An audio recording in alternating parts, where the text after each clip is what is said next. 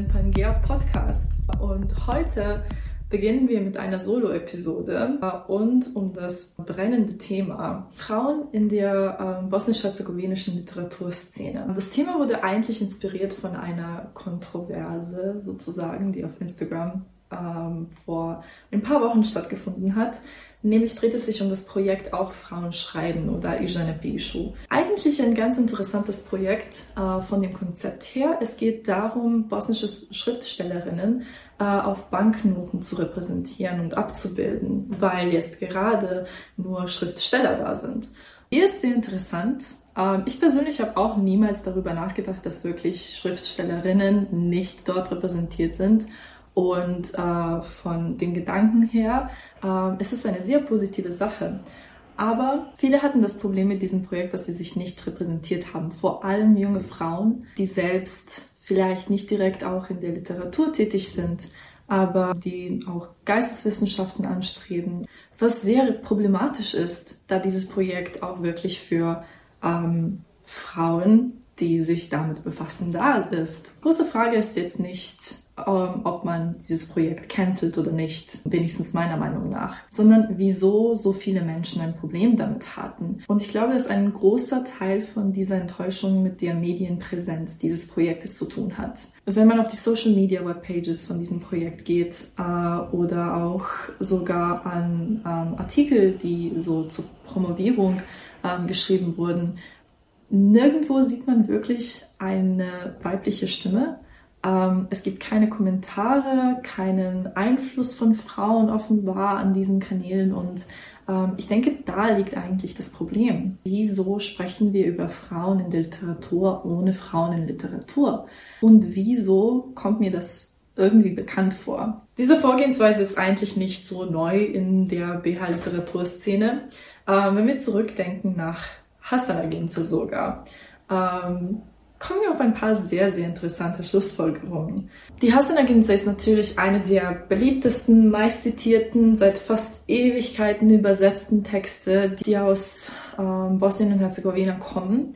Äh, für die, die die Geschichte nicht kennen, habe ich hier eine kleine Zusammenfassung. Hasanaginsa ist die Frau von Hassan Aga, der in einen Krieg gezogen ist. Hasanaginsa kommt ihren Mann nicht im Krieg besuchen, nachdem er verletzt wurde, äh, und äh, impulsive Reaktion darauf war es, sich scheiden zu lassen.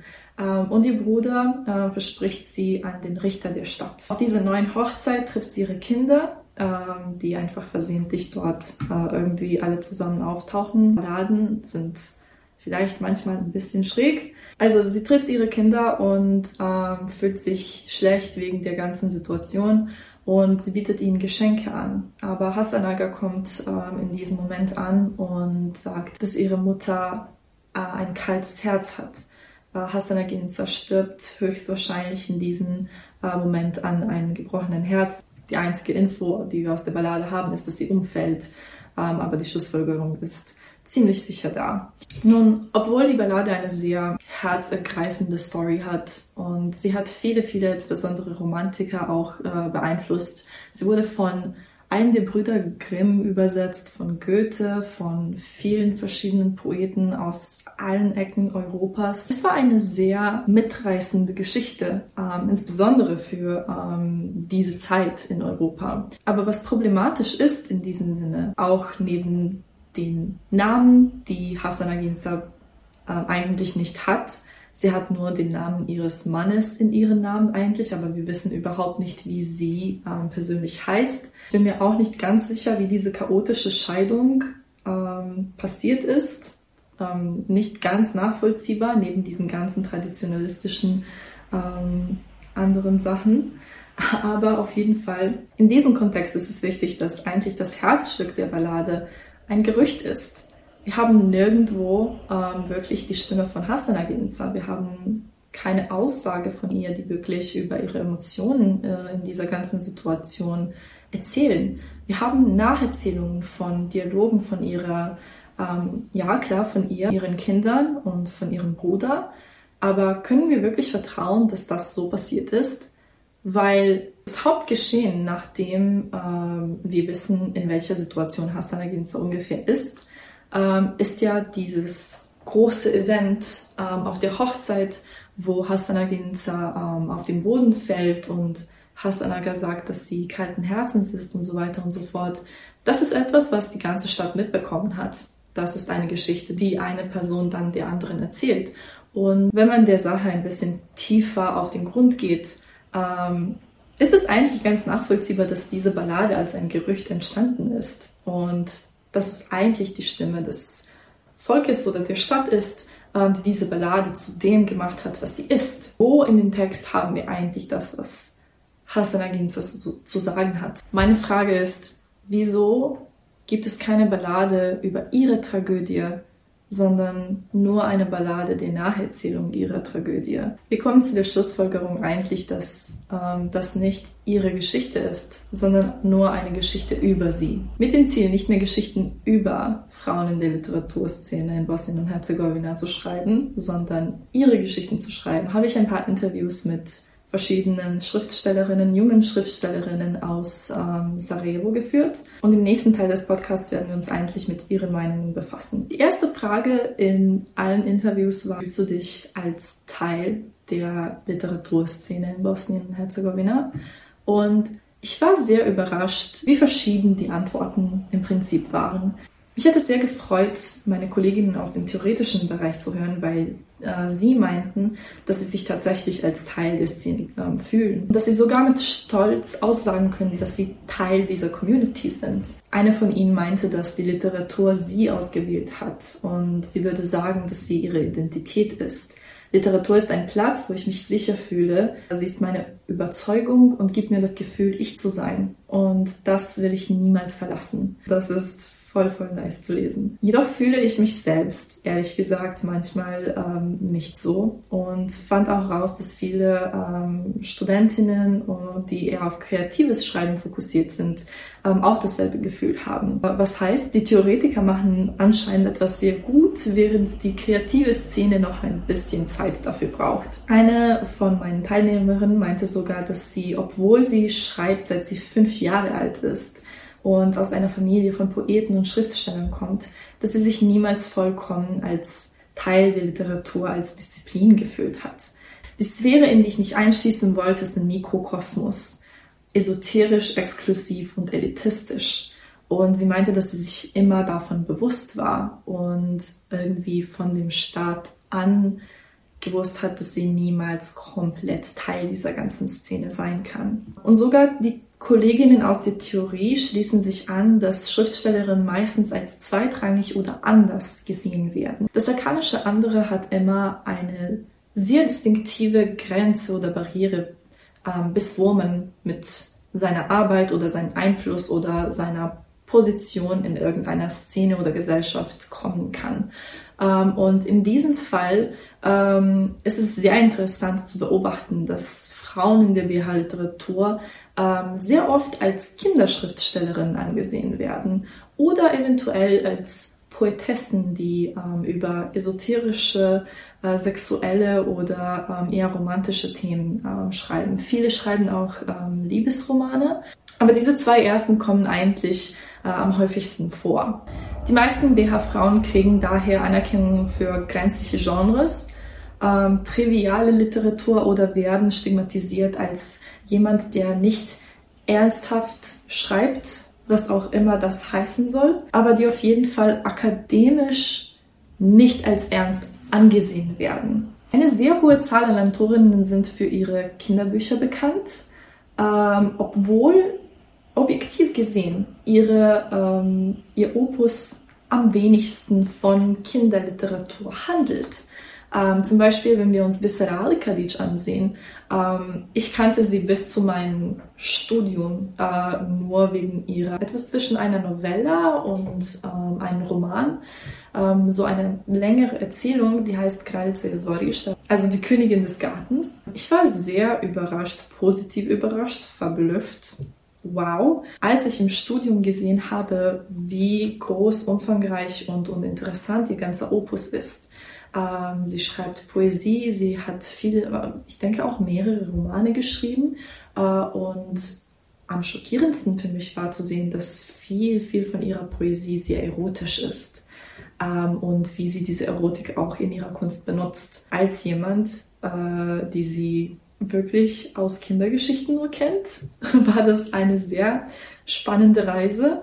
Ähm, aber danach habe ich mich gefragt, wieso kennen wir nicht so viel von ihr? Andererseits, Nura Basdol Hubiar äh, ist am meisten für ihre ähm, Trilogie Roja bekannt, also die Rose, ähm, was so viel sind wie, naja, drei Bücher über eine typische Teenie-Liebe und eine typische Teenie-Geschichte. Und natürlich ist sie auch Teil der Bücher, die man ähm, in der Schule ähm, immer und immer wieder liest. Der erste Teil ist definitiv Teil des Lehrplans, aber ich erinnere mich, alle drei gelesen zu haben. Und die meisten auch, ähm, naja, so Bücherwürmer aus meiner Klasse haben auch alle drei gelesen. Ähm, aber Nora schreibt auch sehr überzeugende, sehr schöne Liebesromane, äh, die nicht für Teenies gedacht sind ähm, und die sehr umfangreich in ihrer Thematik sind. Ähm, ich war sehr überrascht, als ich in einer Bibliothek auf, ihre, ähm, auf ihren Roman Doba Navinosti gestoßen bin. Ein sehr interessanter Roman. Ich habe ihn super schnell gelesen auch. Es ist einfach sehr nah und sehr intim äh, und es ist definitiv ein äh, Roman, das mir im, im Gedächtnis geblieben ist als etwas, das ich definitiv wieder lesen würde. Und wofür ich vielleicht auch ein bisschen zu jung war, als ich ihn gelesen habe. Ähm, aber auf jeden Fall äh, war es komplett anders als ähm, die Rose und ich war verblüfft, wie auch vielfältig Nora als Schriftstellerin wirklich ist. Somit kommen wir äh, zu einem anderen Thema und zwar mit dem Prozess der Veröffentlichung äh, ihrer Werke. Ähm, und ich war sehr überrascht zu sehen, dass nicht viele ähm, Schriftstellerinnen Probleme an ähm, den Veröffentlichungsprozess an sich haben. Ähm, sie haben äh, fast nicht, äh, fast nicht ähm, das Gefühl, zensiert zu werden oder in irgendeiner Art und Weise ähm, im Publishing-Prozess diskriminiert zu werden. Aber andererseits fühlen sich, als ob nachdem äh, diese Arbeit veröffentlicht wird, dass es nicht in derselben Weise gelesen wird wie Arbeit von Schriftstellern. Und ich fühle, dass das auch ein sehr guter Punkt ist, weil wir haben viele Bücher von Schriftstellerinnen im Bild. Sie werden veröffentlicht, sie werden irgendwo verteilt, wir können sie kaufen, sie sind da, ähm, aber nicht in der Präsenz, in der ähm, Bücher von Schriftstellern ähm, präsent sind. Ich denke, die, äh, dass sie auch nicht dieselbe Aufmerksamkeit haben. Eine meiner Gesprächspartnerinnen meinte, wir können schreiben, unsere Manuskripte schicken und uns auf eigenen oder anderen Frauen, die nicht in einer männlichen Stimme schreiben, die sich nicht durch die neuen Kreise der Hülle der richtigen Bekanntschaften zwingen, Frauen, die nur schreiben und es sogar gut, bleiben unbemerkt oder sogar unveröffentlicht. Andererseits, Frauen sind nicht unbedingt diskriminiert oder zensiert, nur das Konzept von was man unter Literatur versteht, ist in eine falsche Richtung gegangen. Und ich denke, das ist ein sehr wichtiger Punkt, ähm, weil, und das ist nicht nur ein Problem, das die bosnisch-herzegowinische Literaturszene hat, sondern auch ähm, global, was an Literatur wirklich äh, ver verstanden wird. Ähm, viele Frauen schreiben sehr emotional, affektiv und ähm, auch strukturell sehr anders als, als äh, Schriftsteller. Und ähm, daher kriegen wir dieses, diesen Eindruck, dass dieses Anders, das lakanische Anders, sozusagen einen zweitrangigen Platz diktiert. Äh, wenn ich etwas für Kinder schreiben möchte, dann wird das auf einmal mein ganzer Opus. Alles andere, das ich schreibe, ist auch nicht wirklich ernsthaft, Deshalb werde ich in diese nicht ernsthafte Schiene und Branche äh, reingezwängt. Ähm, andererseits, ähm, Poesie ist ganz okay und nice, aber ein wahrer Schriftsteller schreibt Romane. Und sogar wenn eine Frau einen Roman schreibt, ist es nicht ein Roman, der wirklich so klingt, wie er klingen sollte, ähm, und daher werden auch diese Romane sehr oft verdrückt. Oder nur die Kinderromane schaffen es wirklich, in die öffentliche Beliebtheitszone zu kommen. In erster Reihe sind es immer die älteren Autoren, die jungen Autorinnen nicht die Chance geben, weil sie nicht als gut genug angesehen werden. Wir sind zu emotional und werden oft zensiert. Zensur ist vielleicht auch manchmal nicht wirklich das Problem, ähm, weil viele Schriftstellerinnen haben sehr erotische Texte, sehr ähm, gewagte Texte, sehr provokative Texte. aber ähm, ich denke, ihnen wird einfach nicht genug Aufmerksamkeit geschenkt, weil ähm, neben einer Schriftstellerin wird sich immer ein Schriftsteller zeigen, der vielleicht ein bisschen verlockender aussieht, ähm, dessen Buch ein bisschen äh, mehr Aufmerksamkeit geschenkt wurde in den ganzen Veröffentlichungsprozess. Vielleicht ist das, das Design des Buchs ein bisschen anspruchsvoller und ähm, gibt uns ein bisschen mehr Motivation, wirklich da reinzuschauen. Und andererseits haben wir hier dieses Buch von Poesie, das sowieso, ja, das kann ich nicht wirklich, vielleicht, ob ich mich damit wirklich verbinden könnte und so weiter und so fort. Eine andere Studentin meinte, dass Schriftstellerinnen aus äh, Bosnien und Herzegowina sehr genial, aber generell irrelevant sind. Äh, wir haben so viele talentierte Schriftstellerinnen in Bosnien und Herzegowina, die sehr gute Texte schreiben. Aber bis wir sie nicht in unsere Schulsysteme inkorporieren, werden sie nur meinen Kolleginnen und Kollegen und Literaturstudenten bekannt sein. Ähm, hier kommen wir eigentlich an einen sehr guten Punkt, äh, mit dem ich mich auch während dem Studium und des Gymnasiums auch befasst habe, äh, nämlich das Schulsystem und wie das Schulsystem auf das Bild von Frauen in der Literatur generell, aber insbesondere auch über Frauen in der Literatur in Bosnien und Herzegowina wirkt. Viel positives Feedback kommt vom Literaturstudium, von Studentinnen und Studenten auch. Ähm, viele lernen etwas Neues auch über Frauen in der Literatur und es gibt sehr, sehr viele fantastische Professorinnen, äh, die noch mehr dieses ganze Bild prägen. Aber auf der anderen Seite sind das nur vielleicht ein paar Prozent von der Bevölkerung, die wirklich rausgeht und Literatur studiert. Das sind Menschen, die mehr darüber wissen wollen. Das sind Menschen, die ähm, mehr von dieser ganzen Szene möchten. Andererseits, wenn wir das System in Grundschulen und Gymnasien und Realschulen ähm, uns ansehen, äh, ist die Situation komplett anders. Die meisten Frauen werden eigentlich in der Grundschule gelesen ähm, so wie Bisser Al-Kadic oder Nura Basdul-Hubyar.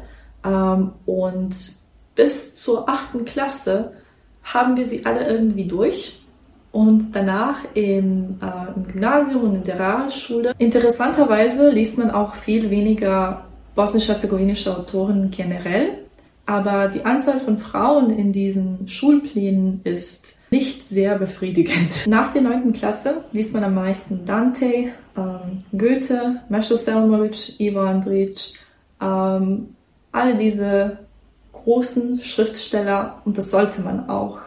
Aber andererseits ist dieser ganze Teil von Frauen in Literatur generell äh, wirklich still. Um mehr über Schriftstellerinnen zu wissen, musste ich alleine in die Bücherei gehen und äh, rausfinden, was gut ist, was nicht. Das ist eine Entdeckungsweise, die nicht jeder machen wird, einfach weil es nicht alle brennend interessiert.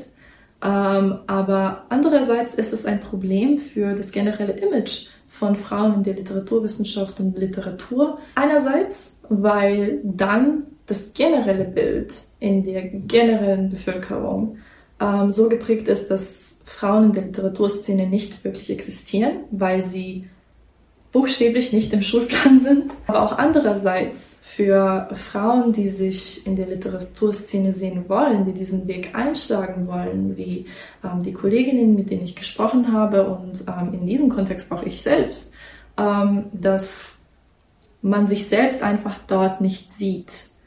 Die subliminale Message dahinter ist dann, aha, ich bin nicht Teil von denen. Und deshalb ist es möglich, dann überhaupt ähm, eine Frau zu haben, die seit äh, sie fünf ist, äh, Poesie schreibt, aber sich nie wirklich Teil der Disziplin oder der Szene fühlt. Es gibt nicht genug Repräsentation, es gibt nicht genug Vorbilder und es gibt nicht genug Platz, die Frauen in der BH-Literaturszene annehmen, damit man sich wirklich auch als Teil dieser ganzen Geschichte ansehen kann. Sogar im Studium ist das teilweise ein Problem, bis zum Studium äh, sozialisiert man sich einfach nicht als Teil des Kanons, sich selbst als Teil des Kanons zu betrachten. Und obwohl das Studium dann diese Repräsentation prägt, sind die Grundlagen von Nicht-Repräsentiertheit schon ähm, da, weil man schon früher keine Autorinnen hatte, zu denen man aufblicken konnte. Jetzt können sie ankommen, aber die Grundlagen sind schon gelegt. Ich weiß schon, dass ich nicht Teil des Kanons bin und das, was wir jetzt machen, können wir anstreben, aber die Message ist immer noch irgendwo drin. Ich hatte keine Autorinnen, zu der ich in der Schule aufblicken konnte.